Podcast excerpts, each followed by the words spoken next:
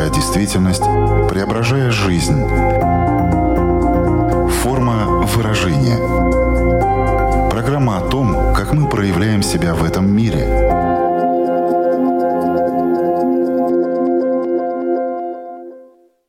Здравствуйте! Меня зовут Александра Плотникова. В эфире Латвийского радио 4 программа «Форма выражения». Приветствую вас также, если мы встретились с вами на одной из крупнейших платформ подкастов. Эгоизм. Вот о чем мы сегодня будем говорить. Могу предположить, что если считать первую реакцию большинства, то она окажется негативной. Мол, эгоизм – это однозначно плохо. Но так ли это на самом деле? Что же тогда подразумевается под определением здоровый эгоизм? Может быть, каждому из нас даже нужно быть хотя бы немного эгоистом? О том, что такое эгоизм, в чем он проявляется, когда мешает, а когда помогает в жизни, обсудим с экспертом программы. С нами на прямой связи из Филадельфии клинический детский и семейный психолог с 20-летним опытом работы, автор таких бестселлеров, как «Азбука чувств и эмоций» и «Воспитание без криков и наказаний» Екатерина Кес. Здравствуйте. Здравствуйте, Александра. Форма выражения. Екатерина, ну сначала нам нужно определиться, что такое эгоизм. Я когда готовилась к нашей беседе, поняла, что так э, описывают и жизненную позицию человека, и его отношение к чему-то, и чувства, и поведение. Запуталась. Что же это такое эгоизм? Ну, действительно, можно говорить, что эгоизм — это и как черта характера, и поведение, которое можно определить как эгоистическое поведение. Но чтобы нам проще было э, действительно говорить на эту тему, нам надо договориться, что это такое поведение, которое целиком определяется стремлением человека исключительно к собственной пользе. Он руководствуется в своем поведении, в своих действиях, решениях только соображениями личной выгоды, пользы. И если так широко посмотреть, то он живет только для себя и не берет в расчет чувства, эмоции, потребности других людей. А, мы говорим обычно о таких людях, что они равнодушны к чувствам и ситуациям, которые происходят с другими людьми, что они пренебрегают интересами других людей, живут только для себя и не учитывают, что вокруг них есть другие люди.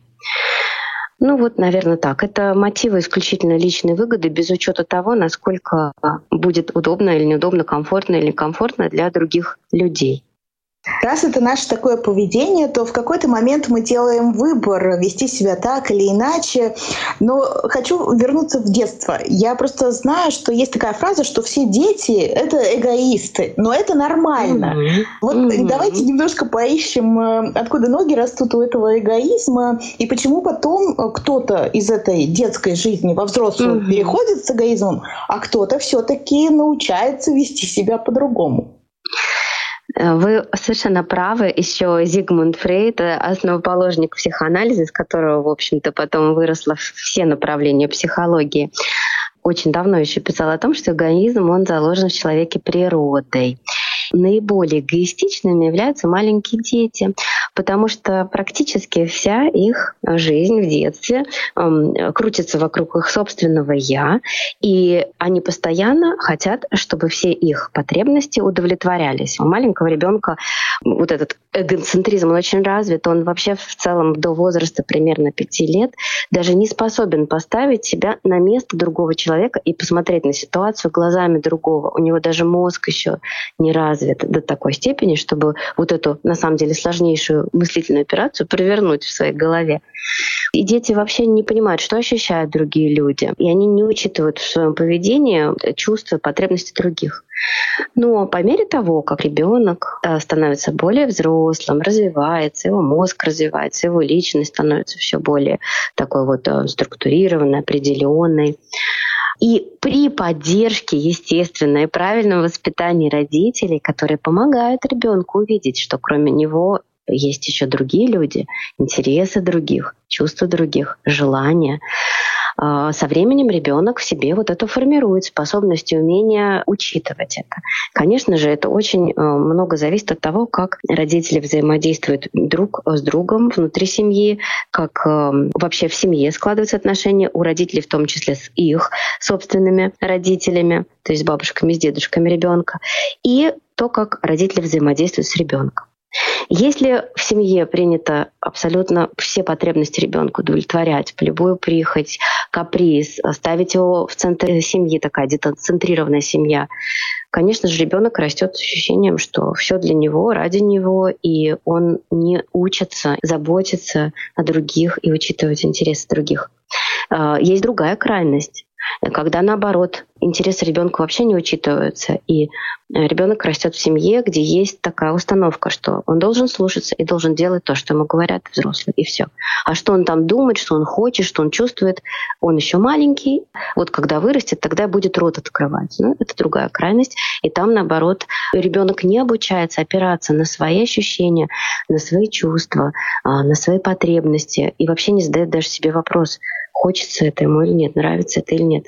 А, его приучают делать то, что ему сказали. И тут, наоборот, растет скорее человек, который а, такая противоположность э, эгоизму, но немножко уже в такую не очень здоровую сторону, когда человеком легко манипулировать, легко им управлять, легко его использовать, указывать ему, что делать. Это такие очень удобные люди часто бывают, которые беспрекословно будут делать то, что им говорят.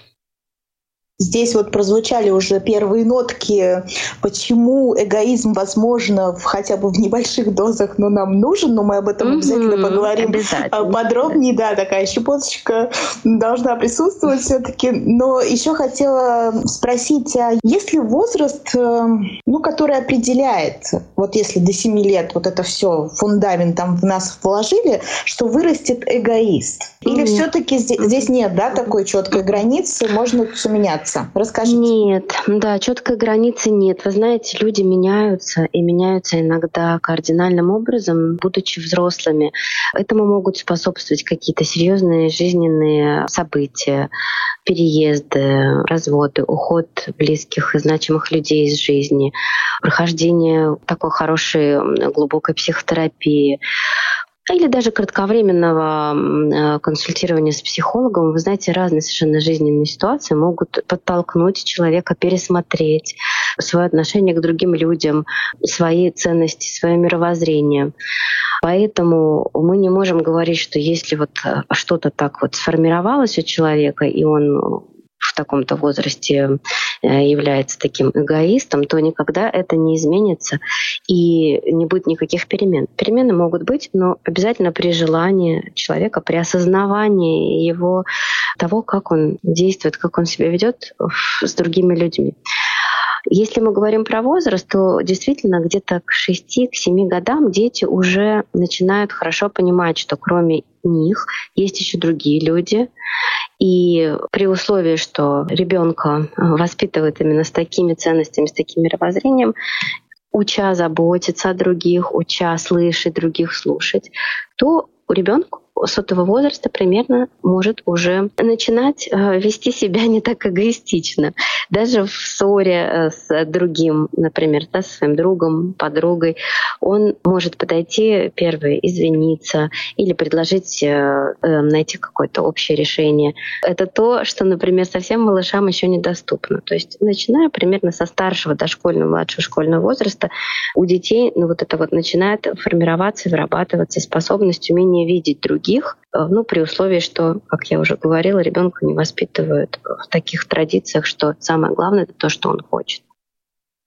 Как вам кажется, насколько вот за последние годы, может быть, даже десятилетия, изменилось отношение общества к эгоизму? Потому что, ну, все-таки есть такое мнение, что раньше, если мы говорим про постсоветское пространство, да. в котором мы с вами наверняка росли, да, да, это было что-то плохое. В любом случае это навешивался такой ярлык, что ну нет-нет, так не надо. А сейчас наоборот, как будто бы все призывают быть эгоистами, ну в хорошем угу. смысле этого слова, да. Как вам кажется, вот реально кардинально поменялось это отношение к эгоизму? Поменялось. И действительно, на постсоветском пространстве мы воспитывались прямо с такими установками, что я — последняя буква алфавита. И было принято брать в интерес то, что важно и нужно группе. Отдельно взятый человек, он э, не был настолько важен, настолько значим. Наоборот, культивировалось именно действие и поведение в соответствии с интересами группы, а не с интересами отдельно взятого человека. Но я бы сказала, что сейчас маятник шарахнулся совершенно в противоположную сторону, и в некоторой степени это тоже крайность, вот такая вот культивирование абсолютно индивидуализма и такой крайне, я бы так сказала, так гипертрофированной любви к себе и выпячиванию себя, продвижению себя и позиционированию себя, например, даже в тех же соцсетях, постоянное изображение своей жизни, своих отношений. В таком очень неправдоподобном э, ключе. А то, что я наблюдаю вот в современном обществе, как раз вот этот вот эгоизм, он э, перестал быть каким-то разумным и перестал быть здоровым а он такой, э, ну, такой махровый, когда люди иногда буквально идут по головам других и делают то, что им хочется, то, что им интересно, то, что им важно. А ведь если мы будем говорить, например, про отношения в семье, супружеские отношения, да, то здесь очень важно, чтобы люди умели брать в расчет желания, потребности другого. Если, например, а, один из супругов ну, ведет себя постоянно эгоистично и ожидает, что другой должен его всегда понимать и ну, идти ему навстречу и постоянно идти на компромисс только в одну сторону, то рано или поздно это приведет э, к серьезным конфликтам между супругами. И основа хорошей семейной жизни, супружеских отношений, это, в общем-то, умение не только руководствоваться здоровым эгоизмом, мы с вами поговорим я надеюсь очень о том, что же это такое. Вот руководствуясь здоровым эгоизмом, вместе с тем понимать, что рядом со мной есть еще один человек, и у него тоже есть потребности, интересы, желания, чувства, которые очень важно учитывать, если я планирую сохранить с ним отношения и продолжать с ним жить в мире согласия.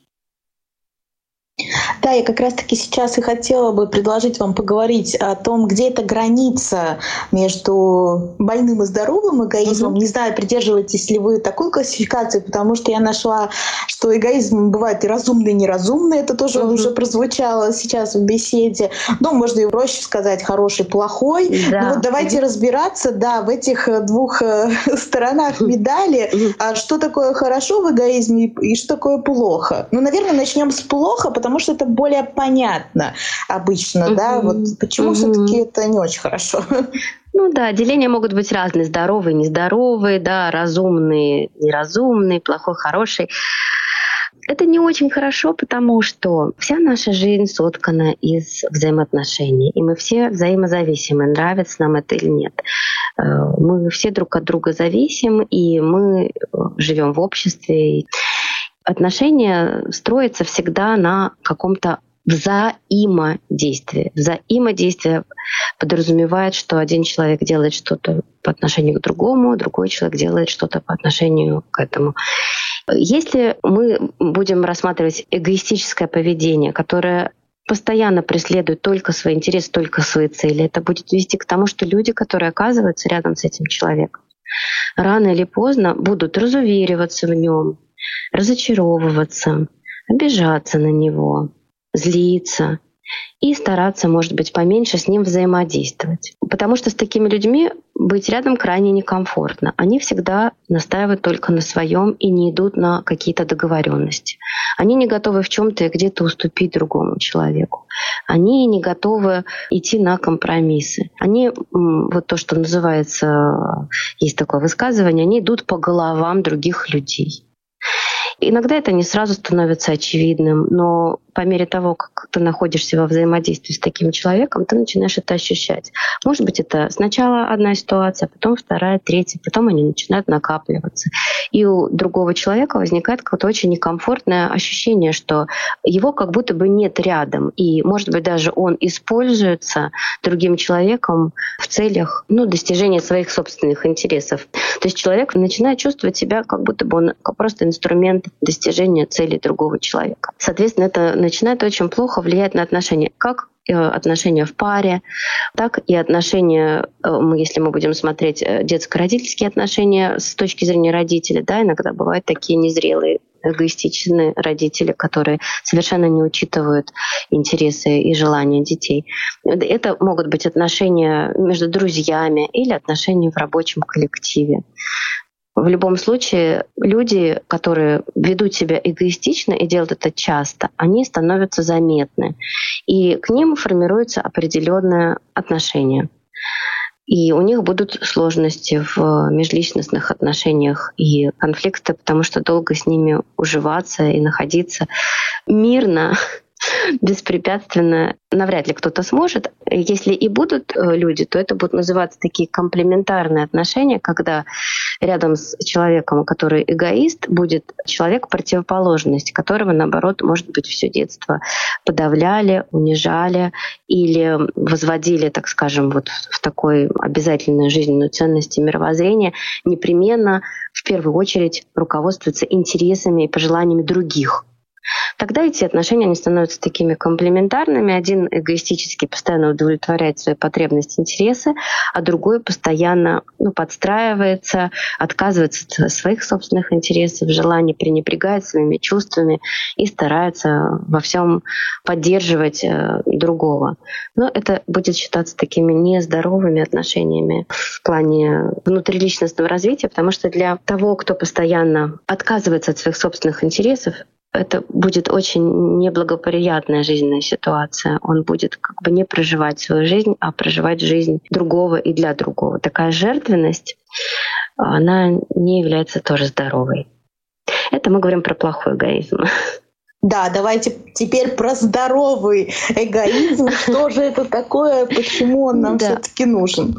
Ну, смотрите, можно говорить о том, что каждый человек, он в любом случае является эгоистом. Почему? Потому что он вынужден и обязательно должен думать э, о том, как заботиться о себе, как зарабатывать деньги, как себя прокормить, как себя одеть и так далее. То есть здоровый эгоизм — это когда я понимаю, что мне нужно, я понимаю свои цели, я знаю, как эти цели достичь, я делаю необходимые шаги для того, чтобы эти цели достичь. Я высказываю свое мнение, когда мое мнение другое, чем то, которое я слышу.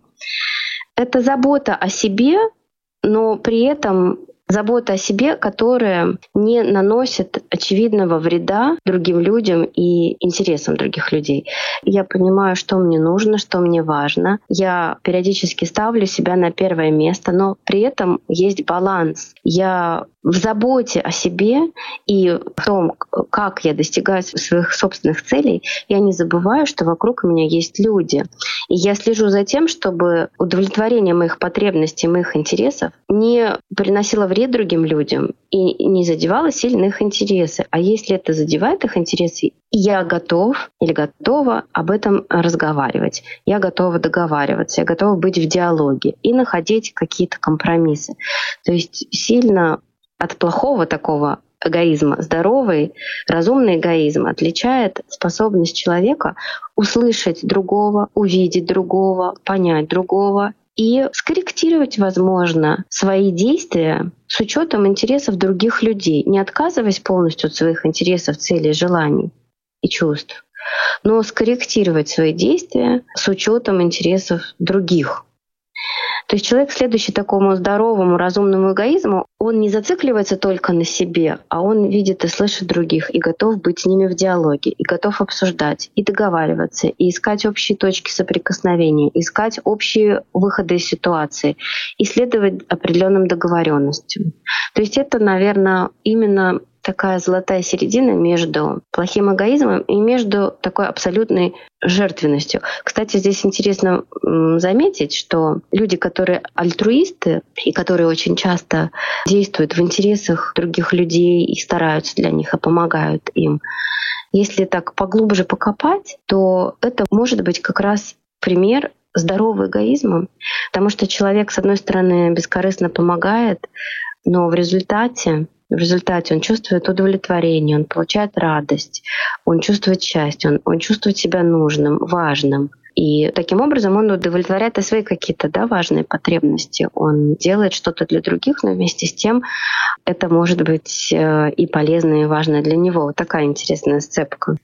То есть иногда э, альтруизм тоже а может быть основан на каких-то эгоистических устремлениях, возможно, которые человек даже не осознает. Но это неплохо, не хорошо, просто так есть. Но как ни крути, здесь напрашивается еще очень актуальный вопрос. А в чем разница между эгоизмом и любовью к себе? Или этой разницы нет, и между ними стоит знак равенства? Я бы не ставила совсем знак равенства.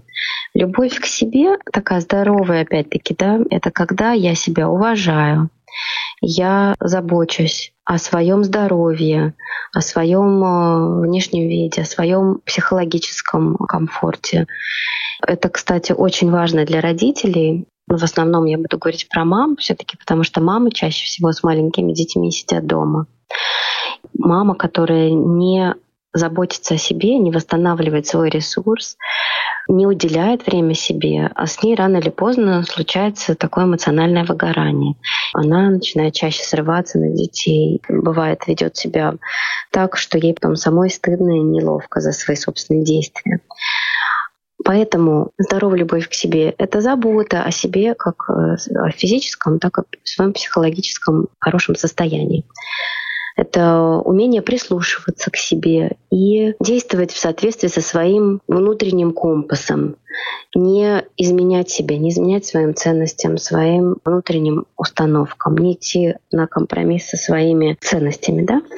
А Эгоизм — это не только забота и любовь к себе, а это в целом э, вообще мировоззренческая позиция, что все для меня. Я на первом месте, я в приоритете. Мои интересы, мои потребности, они имеют первостепенное значение. Например, человек, который просто любит себя и хорошо к себе относится и старается заботиться о себе, это не мешает, а может быть даже и способствует его э, уважению и заботе о других людях тоже. То есть, когда я забочусь о себе, то я понимаю, что есть вокруг меня другие люди, и что им точно так же важно заботиться о себе. И я это в них буду уважать и буду в это признавать. А если мы будем говорить про э, роль мамы, то мама, которая заботится о себе, у нее будет больше ресурсов, больше возможностей позаботиться о других. А эгоизм — это понятие, которое идет далеко за пределы любви к себе. Это такая жизненная позиция и мировоззрение, которое не видит других людей и не учитывает то, что у них могут быть совершенно другие взгляды или потребности. Эм, люди, э, которые ведут себя как эгоисты, в принципе, не отзывчивые. Вот об этом еще важно сказать. Даже когда у них просят помощи или поддержки, даже если у них есть возможность эту помощь и поддержку дать, они могут проигнорировать эти просьбы, потому что в их картине мира это не является важным, и они не чувствуют, э, что они хотят тратить на это время и ресурсы. Форма выражения. Напомню, что в эфире Латвийского радио 4 программа «Форма выражения» вместе с психологом Екатериной Кес. Мы сегодня пытаемся разобраться в том, что такое эгоизм, в чем он проявляется, э, какие виды может приобретать. Ну и сейчас э, хочу поговорить именно о той составляющей трансформации. Вы сказали, что все-таки может меняться человек и mm-hmm. его эгоизм в том числе. Вот э, я когда готовилась к нашей программе, э, рассуждала на эту тему, и мне показалось, что ну, вот, э, время от времени в нашей жизни возникают такие воронки, назовем это так, когда мы вынуждены расставаться или что-то делать со своим эгоизмом. Ну вот мне пришло на ум, конечно, что это родительство. А вот какие еще жизненные этапы, ну вот ставят нас перед выбором, насколько ты дальше там с этим эгоизмом будешь взаимодействовать, и согласны ли вы с тем, что родительство, конечно, это одна из э, таких жизненных э, стадий, когда все то, что было до, потом это все совсем все по-другому. Вы знаете, я очень согласна, потому что я работаю в том числе с эм, родителями и с детками более 20 лет, и я очень часто слышу от родителей о том, что до того, как у меня родился ребенок, я не знала, что такое любить на самом деле. И э, действительно это как вот, э, вот такой водораздел до и после, потому что пока у тебя не появится ребенок, ты не знаешь, что такое вот такая абсолютная, полная, тотальная, ну, в хорошем смысле такая материнская жертвенность, когда все твои интересы, все твои желания, твой сон, а иногда твоя еда, все уходит на задний план, и ты полностью всю свою жизнь перестраиваешь под то, что на первом месте а, а, для тебя, по крайней мере, в первые два-три года жизни совершенно точно, да, стоят э, интересы э, ребенка и необходимость о нем постоянно заботиться.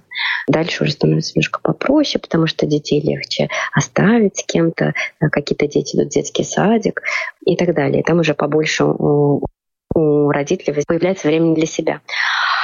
И, конечно, родительство — это один из тех важных этапов, когда человек, который до этого был эгоистом и жил только для себя и ради себя, не учитывая интересов других, может начать перестраиваться, естественно, как папа, так и мама. Другой пример, это будут, конечно, не очень э, позитивные, в смысле не очень радостные примеры, потому что обычно как раз жизненные такие какие-то трагедии или встряски которые ведут к, к сильным переживаниям, иногда к катарсису, к такому, да, вот какому-то э, глобальному осознанию чего-то очень важного, что, например, упускалось все это время. Э, вот к таким э, глубоким переживаниям ведут, как правило, потери. И здесь может быть, например, а, потеря близкого родного человека, как а, одного из родителей, так и супруга, так и ребенка. Это всегда происходит э, внезапно, если это, конечно, не было какое-то долгое а, заболевание, которое вело потихонечку к угасанию, и в этом случае есть возможность подготовиться, хотя никогда невозможно до конца к этому подготовиться, но, по крайней мере, это не внезапно. А вот когда происходят такие внезапные потери, в результате там, военных действий, в результате каких-то катастроф. Да. У человека происходит такая глобальная переоценка ценностей и такая интроспекция, то есть взгляд на себя и попытка понять, а что для меня вообще важно и как я вообще отношусь к другим людям. Особенно если теряешь близкого, начинаешь ценить вообще других людей в своей жизни, начинаешь понимать, насколько они для тебя важны и насколько важна их роль и вообще каждый день прожитый с ними. И есть э, желание чаще общаться, чаще видеться, больше помогать и так далее. Таких примеров сколько угодно. Ну, вот как психолог, такие ситуации просто они постоянно проходят перед глазами, как люди меняются. Также это может быть не только уход, как смерть близкого человека, но и тяжелая болезнь. И, например, человек мечтает и верит в то, что все-таки его близкий справится с этой болезнью и выздоровеет. И опять-таки происходит вот эта вот внутренняя переоценка, что почему я раньше не ценил э, вот присутствие этого человека, когда он был здоровым, почему мы так мало времени проводили вместе, почему я э, не прислушивался к нему или игнорировал его потребности. Другой вариант — это катаклизм, предположим, сгорел дом, да, тоже вдруг неожиданно ты потерял все, с чем то связывал свое благополучие и к чему так сильно был привязан. И опять-таки э, на первое место выходят такие философские вопросы, что для меня важно, что в этой жизни для меня ценно, кем я продолжаю быть и кто я, если вот случаются такие вещи. Очень интересно. И иногда даже такое внутреннее понимание у людей бывает, что если бы это не случилось, я бы никогда бы не изменился и не понял бы вот это, вот это и вот это. Да, то, что случилось, это трагедия, это очень тяжело, но вместе с тем это повлекло какие-то серьезные перемены в том, как я стал жить. Продолжая тему про внутреннее понимание, вот слушают нас люди, думают, так, хорошо, что такое эгоизм, я понял, чем отличается э, здоровый от больного эгоизма, тоже разобрался, а как понять, сколько во мне эгоизма? Но, может быть, есть какие-то весы психологические, на которые можно встать и хотя бы такой первичный осмотр произвести, чтобы понять, насколько я эгоист-эгоистка. Ну, смотрите, вот если хочется немножко в себе поразбираться и честно себе ответить на вопрос, первое, что я бы предложила бы сделать, как такая практическая э, психологическая работа над собой, выписать на листочек бумаги людей, которые являются вашими близкими, значимыми близкими э, для вас. Э, ну, в основном это какие-то члены семьи, самые близкие, потом, может быть, чуть отдаленные, и список друзей, э, с которыми вы постоянно общаетесь, постоянно на связи. Потом просто э, идти по этому списку и посмотреть вот с этим человеком, когда последний раз я ему звонила, спрашивала, например, как он себя чувствует, что с ним в жизни происходит, нужна ли ему какая-то помощь от меня. И вообще, не помню ли я, может быть, он мне уже писал или звонил, а я, например, так и не ответила на его звонки. Или он о чем-то меня просил, а я забыла. И вот так вот честно по всему списку пройтись. И написать себе маленькие заметочки. Этому позвонить, с этим встретиться. Этот просил меня что-то там ему, например, там посмотреть в квартире, там куда-то что-то помочь или подсказать, или посоветовать. Этот просил контакты вот этого. То есть наш эгоизм можно взвесить вот на таких условных психологических весах в нашем контакте, во взаимоотношениях с конкретными людьми, которые нас окружают и с которыми мы связаны. Это не люди, которых мы первый и последний раз увидели, а это люди, с которыми мы связаны и общаемся на регулярной основе. Это вот один такой очень хороший практический способ, честно так, небольшую ревизию провести и не просто там поставить себе диагноз, ой, какая эгоистка, ужас, ужас. Нет, а именно написать себе конкретные шаги с каждым из этих людей, что можно и важно сделать, ну, например, в ближайший месяц даже, дать себе месяц. И, может быть, даже взять э, календарь и чуть-чуть себе написать и разбросать задачи, там, что для кого, когда можно сделать. Это первое. Второе, э, задать э, себе вопрос вспомнить, вот когда люди ко мне обращаются за помощью, моя первая реакция какая? Можно сказать, что я не уверен, я не знаю, у меня не получится. Можно сказать о том, что я очень хочу тебе помочь. Дай мне, пожалуйста, время. Сейчас я посмотрю, прикину по своим планам, вернусь к тебе и скажу, когда я там смогу сделать. Да? И действительно вернуться и сказать. Э, либо это желание, наоборот, отмахнуться, откреститься, и просто неохота и не хочется. Это тоже такая возможность понять, потому что как раз наша способность откликаться на просьбы, на потребности других людей, естественно, не в ущерб абсолютно своему там, сну или физическому здоровью, но когда есть такая возможность, это тоже указывает, насколько в нас много вот эгоизма, когда я хочу делать все только и себе, и себе. Еще очень хороший способ всегда спросить. Честно спросить людей, э, которые вас окружают, с которыми вы часто взаимодействуете, сказать, что я задалась вопросом вообще, насколько мои действия бывают эгоистичны и насколько меня можно считать эгоистом или нет. И я сейчас собираю у своих знакомых, друзей, родственников обратную связь и честно спрашиваю, вот как бы ты а, оценил а, меня, как тебе кажется, если мы разобьем эгоизм и альтруизм, ну, ну такие две, например, да, части. Альтруизм, как всегда, а, готовность помочь, подсказать, э, выручить, прийти на помощь, откликнуться на просьбу, и эгоизм, как наоборот, э, желание поступать только в своих собственных интересах. Вот как бы ты оценил во мне, сколько эгоизма сколько альтруизма. Это очень, конечно, условно. Я на тебя не обижусь, честное слово. Для меня это прям очень важно, потому что я хочу собрать обратную связь. И можно очень много о себе интересного узнать. Главное не обижаться. И все, что люди будут говорить, э, использовать как возможность для своего собственного личностного роста и каких-то изменений, трансформаций, пересмотре каких-то своих привычек, может быть. Да? Это не повод себя винить или обидеться на того, кто честно вам сказал, как он вас воспринимает. Подумалось о том, что вот часто семьи по вечерам собираются и играют в разные настольные игры.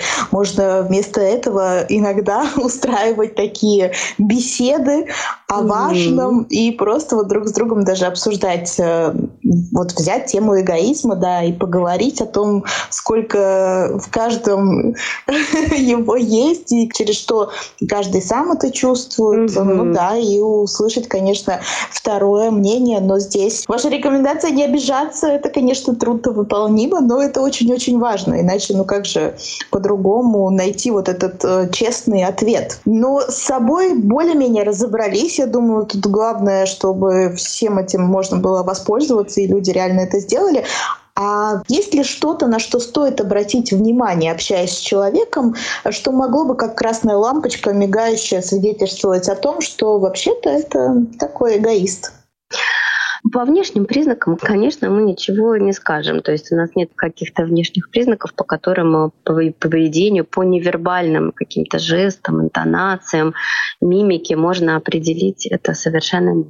Даже из рассказов о человеке не нужно на них полагаться, потому что люди могут воспринимать других людей совершенно по-разному. И если про кого-то говорят, что он такой эгоист, он делает только все, что ему нравится или то, что ему интересно, я бы не рекомендовала верить вот этим ярлыкам и для себя ставить такую заметочку, а ну понятно, он эгоист. Это мешает нашему восприятию этого человека изначально как с позиции чистого листа, чтобы выстроить свое собственное мнение. Такие вещи могут э, видеться только из собственного личного общения. Как? Очень просто. Когда вам что-то не нравится, вам что-то дискомфортно, вам что-то неудобно, непонятно, и вы стараетесь другому человеку дать об этом знать. И вот э, реакция другого очень часто как раз и показывает, готов ли он это услышать и об этом поговорить, договориться или учесть этот момент, который вас напрягает, или он это игнорирует и обесценивает.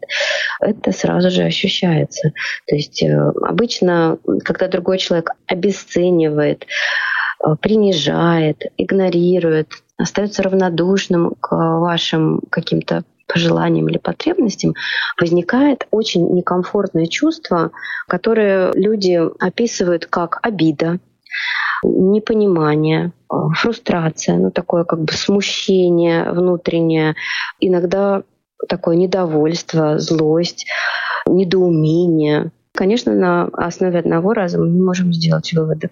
Но если это произошло несколько раз, и вы видите, что это не случайность, а тенденция, так человек реагирует, ему все равно.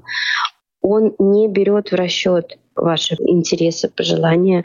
И он даже не нацелен на то, чтобы найти какое-то общее решение, о чем-то договориться. А здесь можно внутренне сказать, да, этот человек ведет себя эгоистично.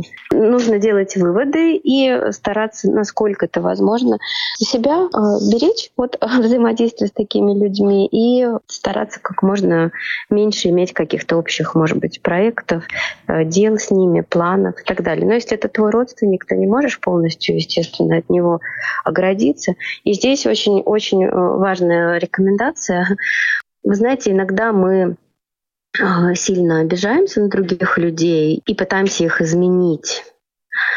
Конечно, другого человека без его желания, без его сознательной интенции невозможно изменить. Поэтому Тут либо приходится принимать другого человека таким, какой он есть, если он твой родственник, либо если с ним часто приходится взаимодействовать, то надо обязательно продолжать доносить до него свои собственные потребности, чувства и желания, но не в виде обвинения другого, а в виде именно описания ему, как бы вы хотели, чтобы происходило то или иное, почему вам это важно, и предложение каких-то вариантов. Говорить, конечно, об этом можно было бы еще долго, но время нашей программы заканчивается. Да, я хочу напомнить, что сегодня вместе с нами была психолог Екатерина Кес. Большое вам спасибо за этот откровенный, честный, очень полезный э, разговор. Да, спасибо, Александра, и вам за такую возможность. Тема очень э, мне кажется, важное для всех, потому что уметь честно себе признаться, посмотреть на себя со стороны и решить, что да, иногда в некоторых ситуациях я веду себя эгоистично, я могу быть более внимательным к интересам, потребностям других людей, это просто такой очень хороший шаг к личностному развитию, и в конечном счете мы все живем и получаем свои жизненные уроки, и важно, чтобы мы старались лучше понимать себя, понимать других людей, и с годами приобретали жизненную мудрость и зрелость. Ну и правильно же я понимаю, давайте закрепим в заключении, что каждому из нас хотя бы немного нужно быть эгоистом. Да, да, в хорошем, в разумном смысле этого слова, конечно, очень важно. И внимание, интерес, забота и любовь к другим, они не могут существовать без здоровой любви, внимания и заботы о себе. Замечательная точка. Вот на ней тогда мы сегодня и остановимся. Да, я Александра Плотникова. Прощаюсь с вами ровно на неделю. Встретимся на радиоволнах или на крупнейших платформах подкастов Apple, Spotify, Google. Выбирайте место встречи. Пока-пока. До свидания. Отражая время, изображая действительность, преображая жизнь Форма выражения.